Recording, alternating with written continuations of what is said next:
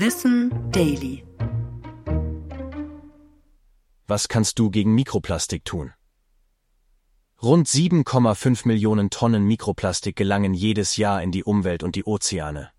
Die kleinen Plastikteilchen sind damit eines der großen Probleme unserer Zeit. Das Gute daran, um die gefährlichen Folgen für uns und unsere Umwelt einzudämmen, kann jeder Einzelne etwas tun. Du kannst beispielsweise auf Kosmetikprodukte oder Wasch- und Reinigungsmittel mit flüssigen oder gelförmigen Kunststoffen verzichten. Die sind in Peelings, Shampoos, Zahncremes, Lippenstiften, Puder und vielen weiteren Produkten enthalten.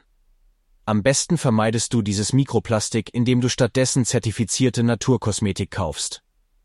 Außerdem kannst du etwas bewirken, indem du Kunststoffverpackungen vermeidest.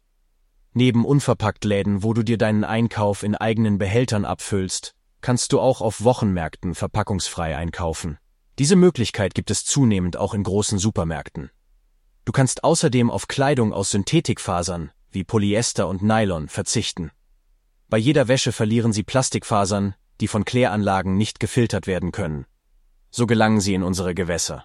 Das gleiche gilt zum Beispiel für Putztücher aus Mikrofasern. Schaue also beim Kauf genau auf das Etikett und kaufe eher Naturfasern wie Baumwolle oder Leinen. Deren Fasern sind biologisch abbaubar und basieren nicht auf Erdöl.